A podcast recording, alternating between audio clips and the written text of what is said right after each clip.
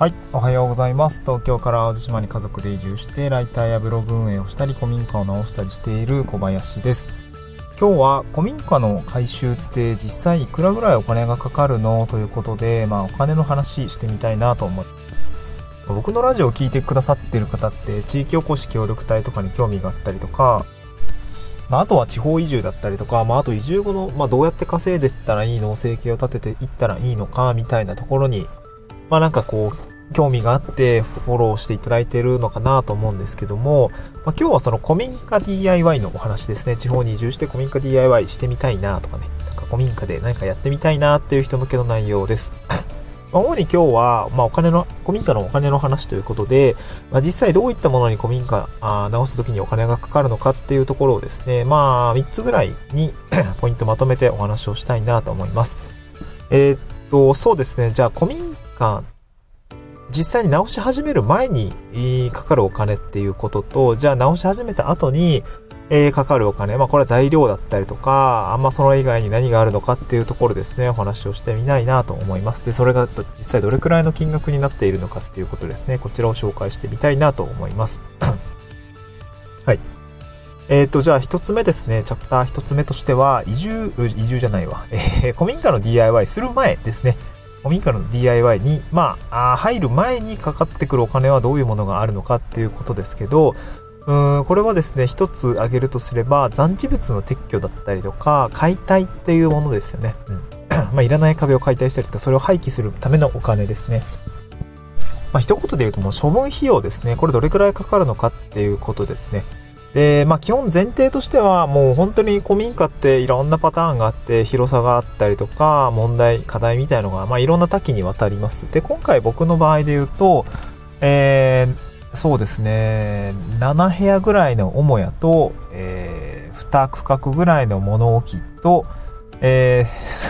あテニスコート1個分ぐらいの倉庫と牛舎みたいな感じがあって、これ全部片付けようと思ったら、めっちゃ時間かかるんでまだ終わってないんですけど、ま あ、とりあえず母屋ですね、6部屋ぐらいの、7部屋ぐらいかな。の母屋がありますと。で、これを撤収するときにどれくらいお金がかかったのかというと、えー、っとですね、古民家解体したりとか残地物を撤去するだけで、そうですね、うーん、5、6万かかったかなと思いますね。5、6万はかかりました。うん。で、どういうものかっていうと、まあ基本的に残地物の撤去ですね。えー、お布団だったりとか、あとは、まあ家具、シンプルに家具だったりとか、えー、まあゴミ類ですよねっていうものの撤去に多分ね、僕今軽バンを使ってるんですけど、軽バンと、にね、10キロぐらいは入るのかな。えー、っと、その、まあ、ちょっと大きいものだと、あのー、場所だけ取って重さあんまないものがあるんで、あのー、なんか1台詰め込んで、あの、近くの廃棄処理場まで持って行って、そこでですね、単価がですね、100キロ1600円ぐらいの単価なんですよね。100キロ1600円ぐらいの単価で、えー、持ってくんですよ。で、何往復 ?10 往復ぐらいはしたのかなまあ、軽く、まあ、その、友達と一緒に軽トラに、まあ、2台ぐらいで積んで一緒に廃棄していくっていうパターンもあったので、えー、10往復以上はしてます。まあ、すなわちですね、まあ、1トンから2トンぐらい出してるのかなと思うんですけど、まあ、それにやっぱ3、4万ぐらいかな、かかってると思います。まあ、1000キロ、あ、あ、えっ、ー、と、1600円で100、あのー、100、キログラムなので、まあ、1トン出したら1万6000円なわけですよ。で、で、車2、3台、やっぱりその、で行ったりもしているので、まあ、これはまあ2往復、3往復で結構やったりすると、まあ、それなりにお金がかかっていくんですね。で、合計すると、えー、っとですね、まあ、そ、あの、粗大ゴミだけで、まあ、1トンから2トン出して、まあ、2、3万出して、えー、かかりますと。でそれ以外に、えっと、参拝物の廃棄だったりとか、えっ、と、可燃物ですね。可燃物、大きい可燃物っていうんですかね。あのー、というもの、まあ、ちょっとこれまた別なんです。これも単価が決まっていて、えー、そっちの単価ちょっと忘れちゃったんですけど、やっぱそこにも4、5往復ぐらいしていて、やっぱ金がかかってるわけですね。で、まあ、特に参拝物については非常にお金かかります。まあ、あの、外壁材だったりとか、えー、まあ、外壁、あの、あとまあ、農、うんとね、農機具だったりとか、あとあれに金かかりましたね。あの、家具家電あの、指定されてる、例えば冷蔵庫だったりとかテレビみたいのは電気屋さんじゃないと引き取ってくれないので、まあ、そこにね、一気にもう、えー、結構 冷蔵庫はね、めちゃくちゃあって、それにね、えー、3、4台だったりとか、洗濯機も2、3台あって、古いやつがね。うん。で、テレビがあって、まあ、あとエアコンか。でそういうものがもろもろ含めると、やっぱりそこでやっぱ3万、4万ぐらい取られるわけですよね。うん。で、なると合計で、え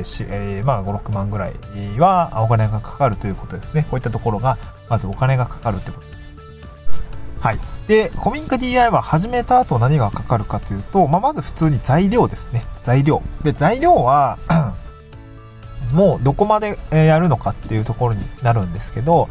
えー、大きく分けると、まあ普通に居住のその区画っていうんですかね。まあ洋室だったり、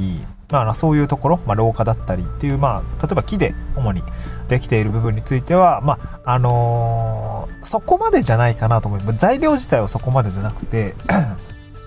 やっぱり一番お金がかかるのは、あ水回りですね。あと電気設備。えー、まあ、水回り、電気設備、あとも木造体っていうところが、まあ、3つあるんですけど、ここの部分で一番比率が高いのは、えー、水回りです。うん。配管だったりとか。まあ、あと浄化層まで含めるともうそれで一番持ってかれますね。で、僕の場合は600万ぐらいかかりました。水回りと、えー、あ、違うな。水回りだけで多分300、400万ぐらいかかりましたね。そう。結構お金がかかりました。浄化層の設置だけで多分200万、300万かかりました。で、そこに、えー、シャワー、まあ普通にユニットバスですね。うん。えー、まあ一般家庭にあるユニットバスを、えー、配置したりとか、えー、そこの周りのまあ洗濯機のバンをつけたりとか、まああとキッチンつけたりとか、その水回りの区画だけで400万ぐらい使ったかなと思います。うん、で、配管通してね。うん、そんな感じですね。で、残りの部分で、すでに、うん、500万ぐらい使ってるかな。えー、第1期が600万で、うち水回りが400万ぐらいで、200万、100万ぐらいかな。で、今年また300万ぐらい使ったんで、多分500万ぐらい使ってると思いますね。うん。だ1000万弱ぐらいかな。えー、使いました。使いました。で、やっと7部屋ちょい直せたかなっていう感じですかね。まあ、ちょっと浄化層のきあの規模がね、あの、よく、よく、よくその倉庫の部分を回収して、あ物置とかの部分を回収して、えー、古民家の開業まで持っていこうと思った時に、浄化層のね、人、あの、人層ってのがあるんですけど、えー、5人層とか7人層っていうのは一般家庭向けなんですけど、ちょっと僕14人層ぐらいのね 大きいやつを入れたので、そこにめちゃくちゃ金かかったんですけど、まあ、つまり古民家を直して、なんやかんやね、えー、営業とかまで持っていこうとすると、まあ、普通に1000万以上かかるっていうような感じですね。うん。まあ、やっぱりその、どうやって工面してるのかっていうと、まあ、自治体だったり行政の方で、えー、助成金ですよね。空き家の改修の助成金だったりとか、えー、もろもろの助成金っていうものを、まあ、ちょこちょこ使いながらやっているっていう感じですね。うん。で、まあ、あの、地域おこし協力隊の業務ですので、活動経費だったりっていうのが200万ぐらいですね。まあ、これ丸々使えるわけじゃないんですけど、自分の活動、他の活動でも使うお金があったりとかするんで、まあ大体7、80万ぐらいは、えー、材料費だったりとかに使ってますかね。うん、そういうことができるっていうことですね、協力隊の場合は。まあだからこう、空き家をね、えー、まあ、身一つで直していくっていうのはまあ無理で、で、工務店さんにも委託料というような形で払っていたりとかして、そこに人件費が乗ったりとか、えー、管理費が乗っかっていたりとかっていうのがありますので、まあ、本当にね、えー、材料と、まあ、水回りの配管だったりとかっていうもので、まあ、大きい古民家直そうとすると1000万ぐらいかかるということですね。うん。まあ、4、5部屋ぐらいのね、古民家ぐらいだったら、まあ、言うて多分、まあ、水回り合わせても、5、600万ぐらいあれば、普通に回収できるのかなとは思うんですけど、めちゃくちゃでかい。まあ、よく、でかいのが残りがちなんですけどね。うん。でかいのが残りがちなんですけど、これやっぱ1000万ぐらいかかるなっていうところは、本当に実感値としてありました。あまあ、どこまで直すかにもよるんだけどね、普通に住めるじゃんっていうレベルでね、直しても、あの、全然ね、あの、できるし、もうちょっとここは工夫して直したいとかね。まあ、あとはこう、僕の場合は、あ学生たちと一緒にやっていたりもするので、うんまあ、労力的なところはね、だいぶ助かってるんだけど、まあ、準備だったりにお金がかかったりとか、あ若干コスト増みたいなところもあったりもするんですけど、まあ、その辺はね、えー、意味付けが大事かなとも思っているところがあるので、えー、今はこういった活動をしているというような感じですね。うんまあ、古民家直す、婚姻家直して何かやろうと思ったら、まあ、1000万ぐらいかかるんじゃないの？まあ、助成金うまく使ってね、えー、持ち出しとしては、まあ、300万とかそんなレベルで、えー、いけるかもしれないですけど、まあまあ、お金がかかるよというところは、あー、なんか理解していただけたらいいのかなと思います。はい、今日はそんなところで以上にしたいと思います。まあでもだいぶですね、古民家も出来上がってきました。まあ、あのー、最近なんかオンラインでね、こう、僕の活動を見てくださっている方については、いつ古民家できるんですかってめっちゃ聞かれるんですけど、えっ、ー、と、まだまだかかります。多分来年1年ぐらい、来年度また、えー、やってると思うんで、まあ、でもだいぶね、綺麗になったんで、えー、だいぶ綺麗になりました。だいぶ綺麗になったんで、ね、あと、来期中には、まあ、母屋の残りの部分を直しつつ、